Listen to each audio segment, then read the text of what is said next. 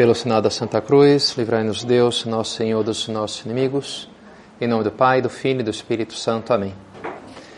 Meu Senhor e meu Deus, creio firmemente que estás aqui, que me vês, que me ouves. Adoro-te com profunda reverência. Peço-te perdão dos meus pecados e graça para fazer com fruto este tempo de oração. Minha Mãe Imaculada, São José, meu Pai Senhor, meu anjo da guarda, intercedei por mim.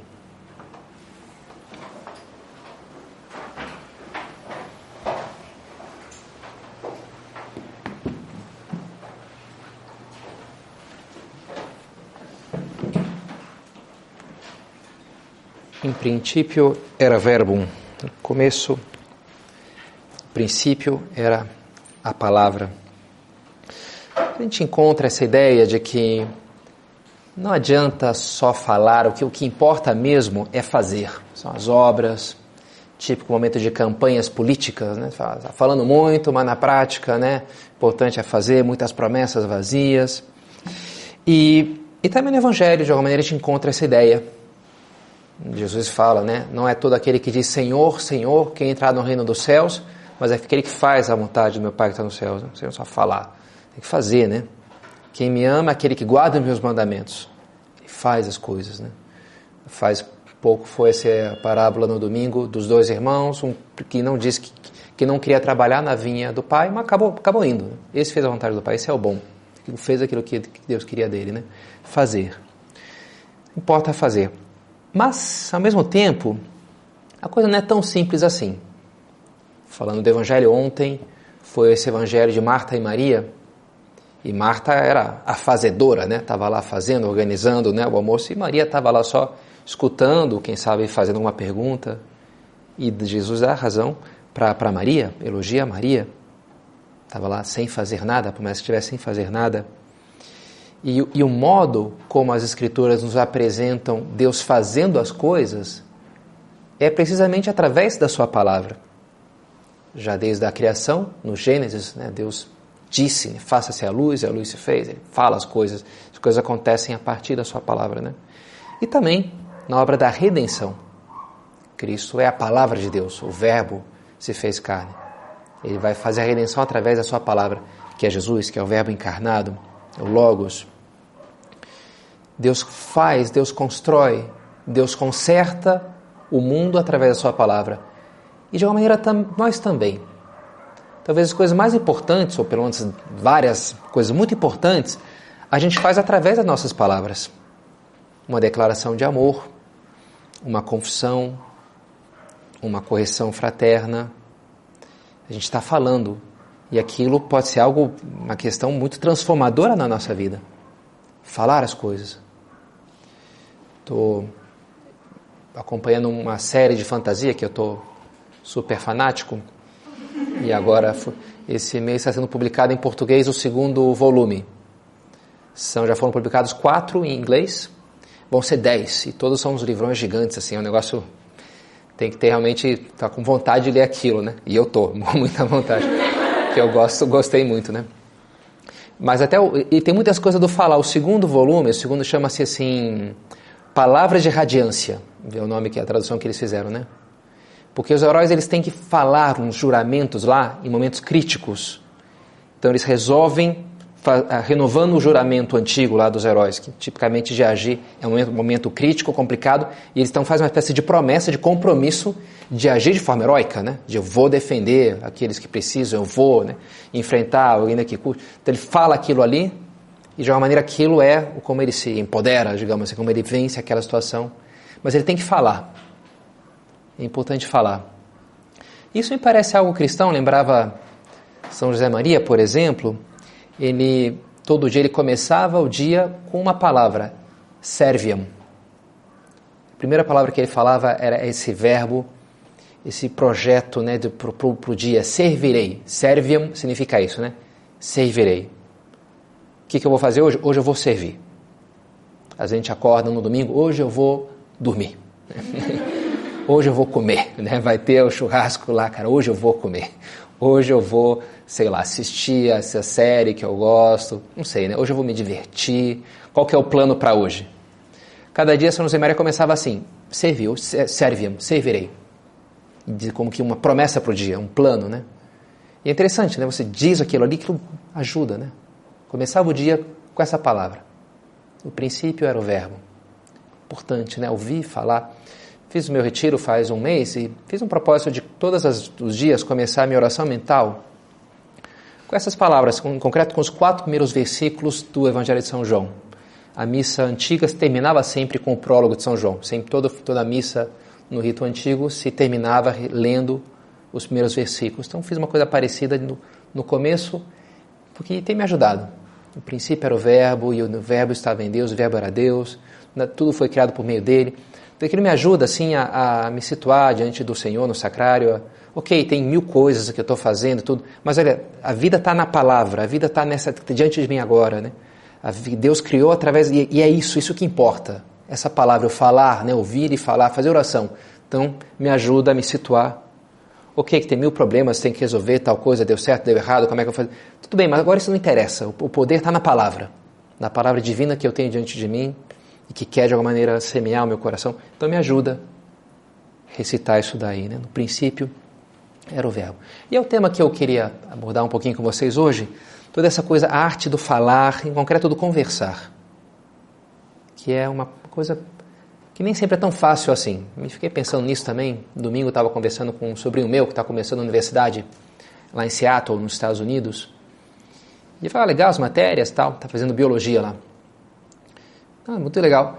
É, o que está um pouco assim, não, não consegui conhecer muita gente ainda, né? Cada matéria com, não tem nenhum aluno em comum nas várias matérias, uma coisa meio esquisita, né? Ah, eu perguntei, mas você não tem os teus roommates, né? Os teus colegas de, de, de que mora lá no campus, né? Eu tenho, moro com dois aqui, tem dois que moram comigo. Mas, assim, eles são tão fechados, né?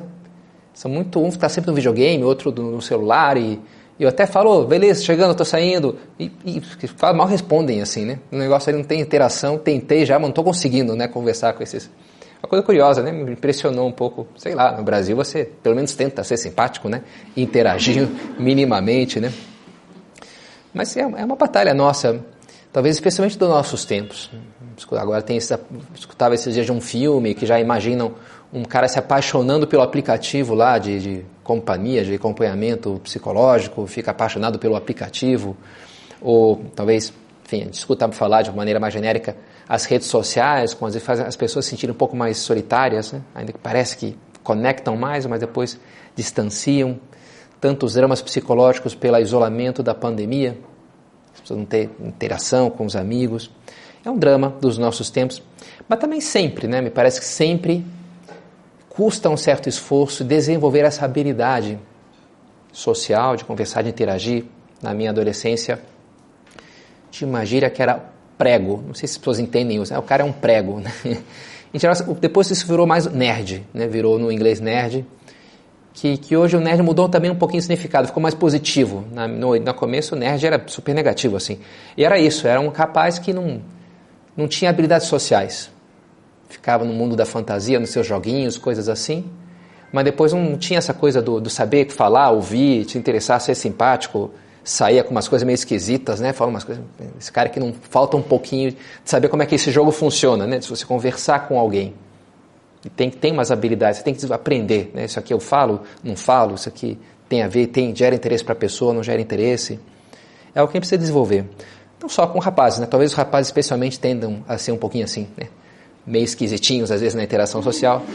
As mulheres têm mais habilidades sociais por natureza, né, de ler as emoções dos outros. Mas o padre Marcelo comentava que fez uma atividade, acho que esse sábado, com as meninas do clube aqui, assistiram um filme e aí começaram a, debater do, do que, que, qual tal personagem, como é que é. Ele falava, não, mas assim, não é que tinha uma mensagem no filme, o filme era O Último Samurai, acho que não, não tem uma super mensagem cristã, enfim. Mas essa coisa de caracterizar as pessoas, é, não, essa senhora é um pouco mais suscetível, né? Esse aqui é um cara muito determinado, até todo o vocabulário para descrever as emoções, tudo isso é, é muito útil, né? Para você depois te expressar e ter relações profundas com as pessoas conseguir gerar uma amizade, uma relação, uma conexão intensa. E depois isso é fundamental para a caridade, que é o núcleo né, da mensagem cristã. É isso, né? Ser capaz de amar os outros. Hoje é o dia de um Papa recém-ordenado, que é o Papa São 20, João 23, e era assim um Papa muito do povo, muito de, de estar com as pessoas, né? Foi algo, me parece que tem algo assim na, na transição é, Bento XVI, Papa Francisco, anterior ao João 23 era o Papa Pio XII, que era tido o homem mais culto do mundo, insubstituível, não dá para, não tem ninguém comparável a Pio XII, né? E aí veio outro Papa que não tinha nada a ver com, com essa linha, né? De Pio XII, mas era, o Papa João 23 era super assim, bonachão, fugia do Vaticano, saia na rua, e aí uma hora ele era bem gordo assim, aí cruzou com uma senhora e falou, mas, mas que bruto, mas como é feio, né? e ela falou, senhora, o, o conclave não é um concurso de beleza, né? estava no hospital com uma freira, ah, não, eu sou a superiora do Espírito Santo. Ah, não, eu sou só o vigário de Cristo. Né? Perguntaram para ele, Papa, sua santidade, quantas pessoas eh, mais ou menos trabalham no Vaticano? Olha, eu acho que mais ou menos a metade. Ele falou assim. Era muito, engraçado, né? Muito assim, espirituoso, muito próximo das pessoas. Por isso conquistava, né? Ele Papa Bono, ele ganhou esse apelido, né? Porque era muito assim divertido conviver com ele, muito simples, né? Assim era o Papa João 23. E ok, Talvez a gente não seja assim, cada um tem o seu temperamento, né? Mas é uma habilidade que importa desenvolver. Porque na medida que a gente tem isso, essa capacidade de conversar, de conversa de expressão, isso vai gerar uma interação humana mais profunda e uma riqueza né, humana e sobrenatural. Sobrenatural também. Porque a gente poderia pensar que ah, é uma coisa mais humana, uma habilidade humana. Bem, é verdade que é algo muito humano, mas tudo que é muito humano é também muito espiritual, tem uma implicação espiritual profunda. E por isso a gente vai ver isso nos evangelhos. Como Jesus, ele conduz as pessoas a falar as coisas que elas precisam falar. No jovem rico, me, me parece que é algo assim. Né? Ele vai um pouco enrolando, parece, né? Mas o jovem primeiro tem que dizer, né? Tem que admitir que ele também é bom, tem que admitir que lhe falta algo, que não é só ir para cumprir os mandamentos para ir para o céu. Ele sente que precisa algo mais, né? Ele precisa falar aquilo. Com a, a samaritana também, né? Ela tem que pedir a água. Não começa de cara falando eu sou o Messias. E... Não, não. Começa pedindo água, depois oferece água, aí entra na questão moral, depois na doutrinal. É todo um diálogo que Jesus vai conduzindo com pedagogia até que ela se abra. Ela precisa se abrir. A cananeia, que está lá pedindo que Jesus cure a sua filha, e Jesus deixa, né? deixa ela pedir, deixa ela se humilhar um pouquinho, manifestar a sua fé humilde no poder de Cristo. Aí sim, uma hora ele elogia aquela fé incrível que ela demonstrou. Aquilo era importante. O pai do rapaz lunático, que estava meio decepcionado que os apóstolos tentaram, não conseguiram expulsar o demônio do seu filho. E aí, se você pode, ajuda-nos, fala assim para Jesus com uma maneira meio, um approach um pouco arrogante, né? E Jesus já, peraí, tudo, tudo é possível para aquele que quer. Senhor, eu creio, mas ajuda a minha incredulidade. Então eu precisava expressar o pouco de fé que ele tinha, era importante, né? Aí sim Jesus faz um milagre. Então é interessante ver como ele conduz as pessoas nesses, nesses exemplos positivos e também no, no, de algum, alguns casos negativos. A gente vê, por exemplo, com Herodes, ele nem fala nada com Herodes, né? Com o mau ladrão, ele conversa com o bom ladrão, com São Dimas, mas com gestas ele não conversa que é um discurso de, de ódio, de raiva, de manipulação. Não tem o que falar ali, né? No meio do caminho, a gente poderia talvez encaixar Pilatos, diferente de Herodes, que Jesus não fala nada, com Pilatos ele conversa, porque encontra ali uma, uma certa abertura, né? E, e, Pilatos está interessado que ele é o rei dos judeus, que não é, como é que é esse negócio, mas fica no meio do caminho. Uma hora ele próprio Pilatos corta a conversa, né? que, que é verdade? Ele vai embora, né? Por quê? Porque ele, ele foge. Ele foge do quê? Da fragilidade da sua posição. Ainda que fosse o manda-chuva ali na história, dentro dele ele tocava uma certa fragilidade, uma oposição entre o ponto de vista político prático, bem, resolve esse assunto, tem que acalmar ali um pouco as lideranças judaicas, e a sua consciência, né, seu senso de justiça humana, que diz que aquilo estava errado condenar Jesus. Né? Então, ao invés de deixar que aquele drama se re resolva da maneira. Ele corta. Não, não quero mais pensar nisso e corta a conversa porque isso aqui vai me dar problema. Ele foge. Ele foge daquela conversa que poderia gerar complicações. E eu penso que aqui a gente, tá, a gente toca o núcleo do problema, do problema grande para isso daqui. Fizeram uma pesquisa com adolescentes que comentaram que eles preferiam é, conversar por mensagem escritas do que falar com algumas pessoas. Né? Porque porque com a mensagem eles têm um controle maior. E se eu fiz uma coisa errada, eu, eu primeiro analiso, peraí, tá, ah, ok, ficou, ficou, legal, envio, né? Dá até para corrigir, você manda 15 minutos depois ainda no WhatsApp, você edita ali, hoje já dá até para fazer isso, né? Não precisa ficar mandando outras mensagens. Então você tem um controle, você vê como é que a coisa saiu. Agora falando é bem diferente, né? Você vai ter uma reação, uma atitude de espanto, ou um olhar que vai te trair, sei lá, é assim, né? O ser humano é um pouco descontrolado, as nossas reações, enfim, tem gente que controla mais do que menos. Mas não há dúvida que a comunicação tete a tete é, é muito mais arriscada, entre aspas, né?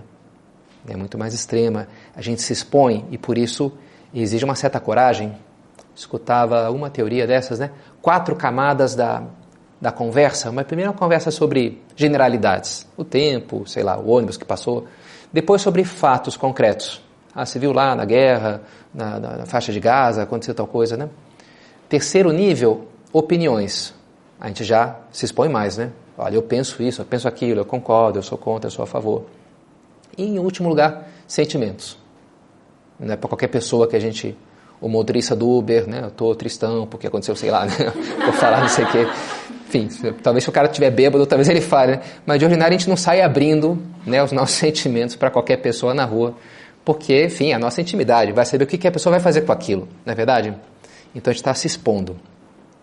E, e portanto, a, a, as boas conversas exigem essa coragem. A boa oração exige essa coragem, exige essa abertura. São Paulo, né, diante de Jesus, quando ele se converte, Senhor, o que queres que eu faça? É uma pergunta meio perigosa essa daí, né? Vai saber o que ele vai responder, pode qualquer coisa, né? Mas ele faz a pergunta. Ele se abre, né? E é assim que funciona. Jesus conta aquela parábola da oração do publicano e do fariseu. O fariseu que chegou no templo dizia que eu agradecia a Deus porque ele era super bom, ele pagava o dízimo, fazia o jejum, fazia mil coisas, né? Jejuava e tal. Ou seja, ele só está falando de si, né? Ele não está perguntando nada, ele não está pedindo nada, ele está só se autoelogiando diante de Deus.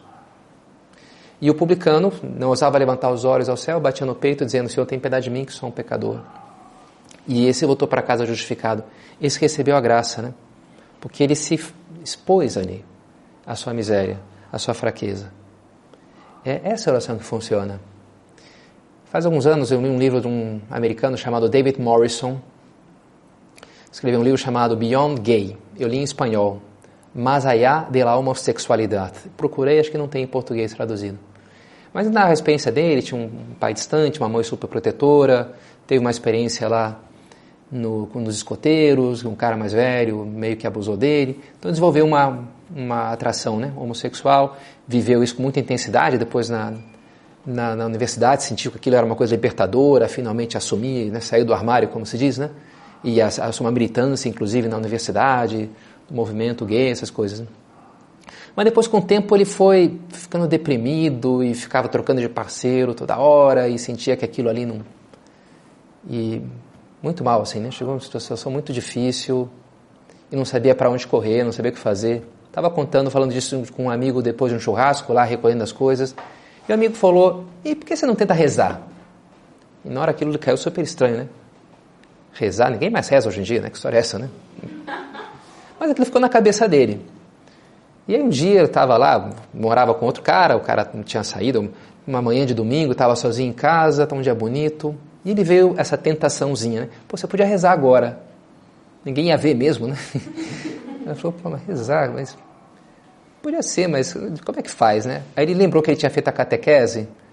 Bem, como é... Aí ele lembrou, a posição que ele lembrava era de joelhos na cama, com os cotovelos assim em cima da cama, com as mãos assim, né?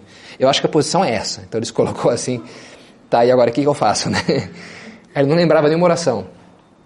Aí ele, ele escreve, né? Eu ofereci a Deus a única oração que eu, que eu achei que, que fazia sentido, né? Eu falei, Senhor, eu não sei se você existe, mas se você existir, eu tenho certeza que eu preciso de você. Falou assim, achei bonita, né? Muito simples, né? E fala que naquela hora, de alguma maneira, ele se sentiu né, amado, sentiu que Deus vinha ao seu sua presença e, e aquela uma presença que ele arroupava, ele transformava, né? E aquilo foi uma coisa que lhe abriu um caminho de, de conversão, de vida, né? Depois toda a história do livro, aí ele contando que veio depois. Um caminho que ele dizia, ó, que não foi fácil, né? não foi uma coisa imediata, mas foi algo irreversível. A partir dali não tinha mais volta atrás. A minha busca de Deus e deixar que Deus entrasse na minha vida e me transformasse completamente, né? Achei bonito, né? Ele falou, a importância de falar. Ele disse, né? Senhor, eu preciso, eu preciso de ti. Como o publicano na parábola. Pediu perdão. Falou. Como é importante, sabe? Dar essa abertura para que o outro possa entrar. Claro, Deus em primeiro lugar, mas também as outras pessoas que talvez vão entrar e talvez baguncem um pouco as coisas. Em geral, as conversas boas bagunçam um pouco, né? Tiram um pouco a gente da zona de conforto. É natural que aconteça isso.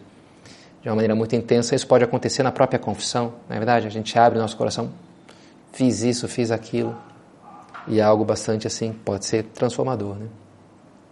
A confissão e a direção espiritual. Às vezes mais, às vezes menos, é verdade. É, às vezes eu tenho essa experiência, acho que vocês também devem ter algo assim, de que estamos conversando com uma, uma camada mais superficial daquela pessoa.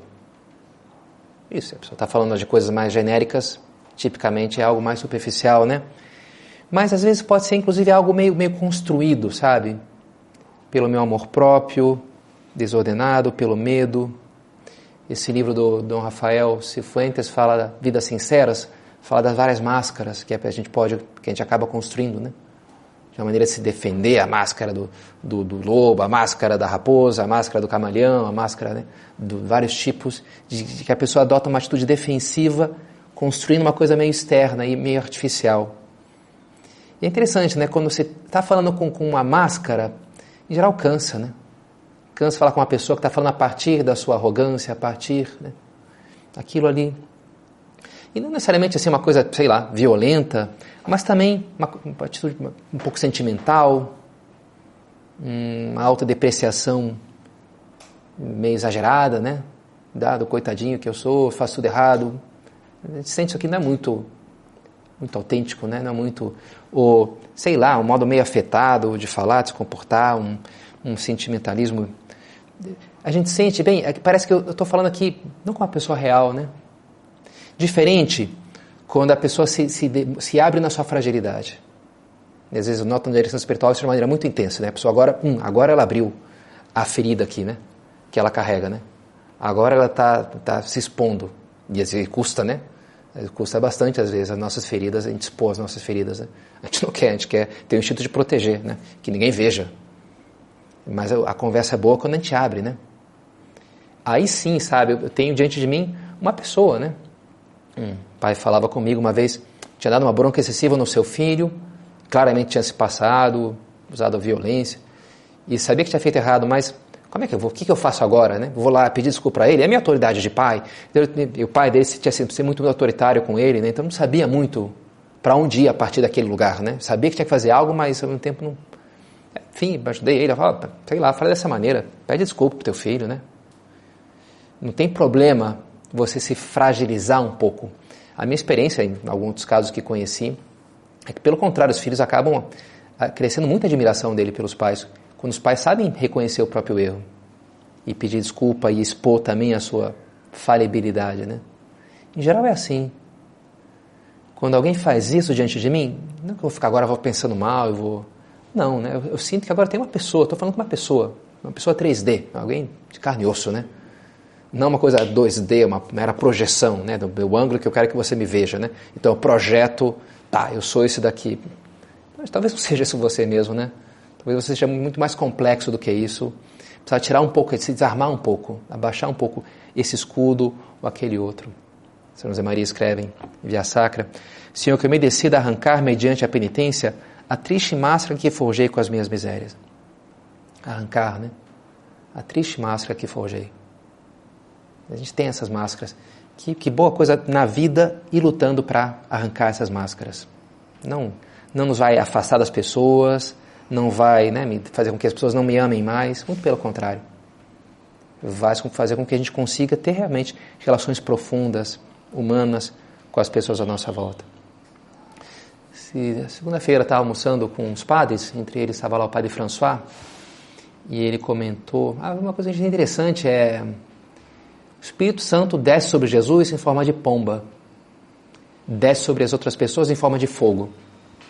Interessante, né? A verdade, o amor de Deus, no, no Verbo de Deus encarnado em Jesus é, é, uma pomba, é a paz, é algo. É, esse é meu filho amado, no qual pus as minhas complacências. Agora, conosco é fogo. Por quê? Ou seja, algo meio dramático, que tem algo de destrutivo, ou pelo menos violento, né? Porque tem algo de queimar em nós. Em Cristo não, mas em nós sim. Achei interessante isso daí, né? A própria imagem do fogo acaba sendo um pouco ambígua.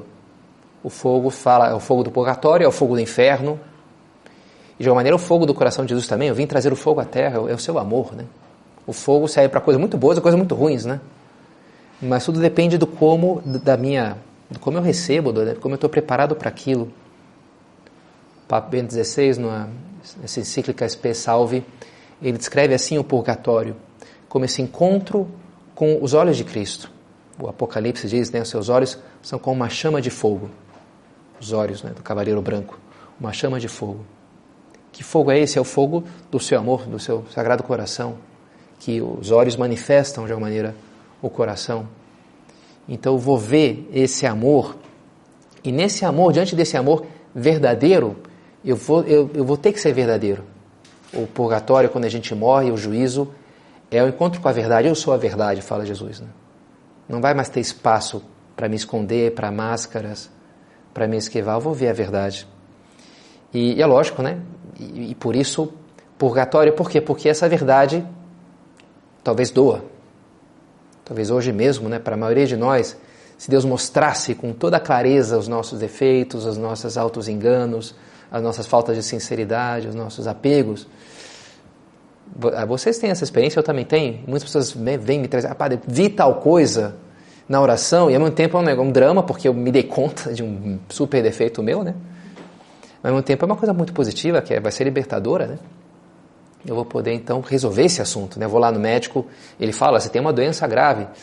Claro, por um lado é uma notícia muito boa, mas que bom que agora identificamos isso daqui, né? então vai dar para dar um jeito nesse assunto. Vou poder enfrentar. Né? Oxalá não nos falte coragem para já agora né? antecipar o nosso purgatório, antecipar o nosso juízo. Na oração, na conversa com as outras pessoas, também na confissão, na direção espiritual. Querer enxergar, querer falar, querer ver para alcançar essa libertação, para alcançar a verdade, já agora, né? Vale a pena.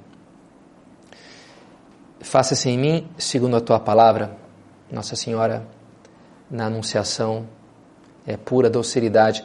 Há um contraste né, entre a Anunciação, Gabriel que aparece para ela, e Zacarias, quando aparece para Zacarias, casado, o esposo da sua prima Isabel.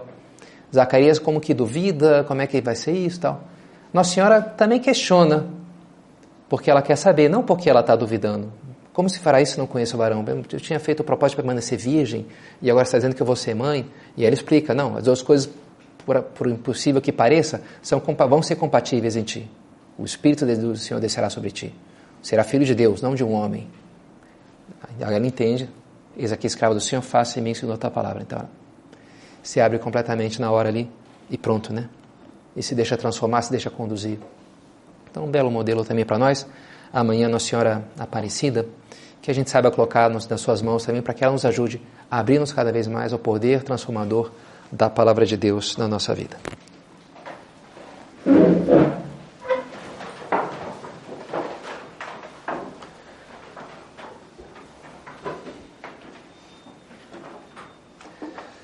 Dou-te graças, meu Deus, pelos bons propósitos, afetos e inspirações que me comunicaste nessa meditação. Peço-te ajuda para os pôr em prática.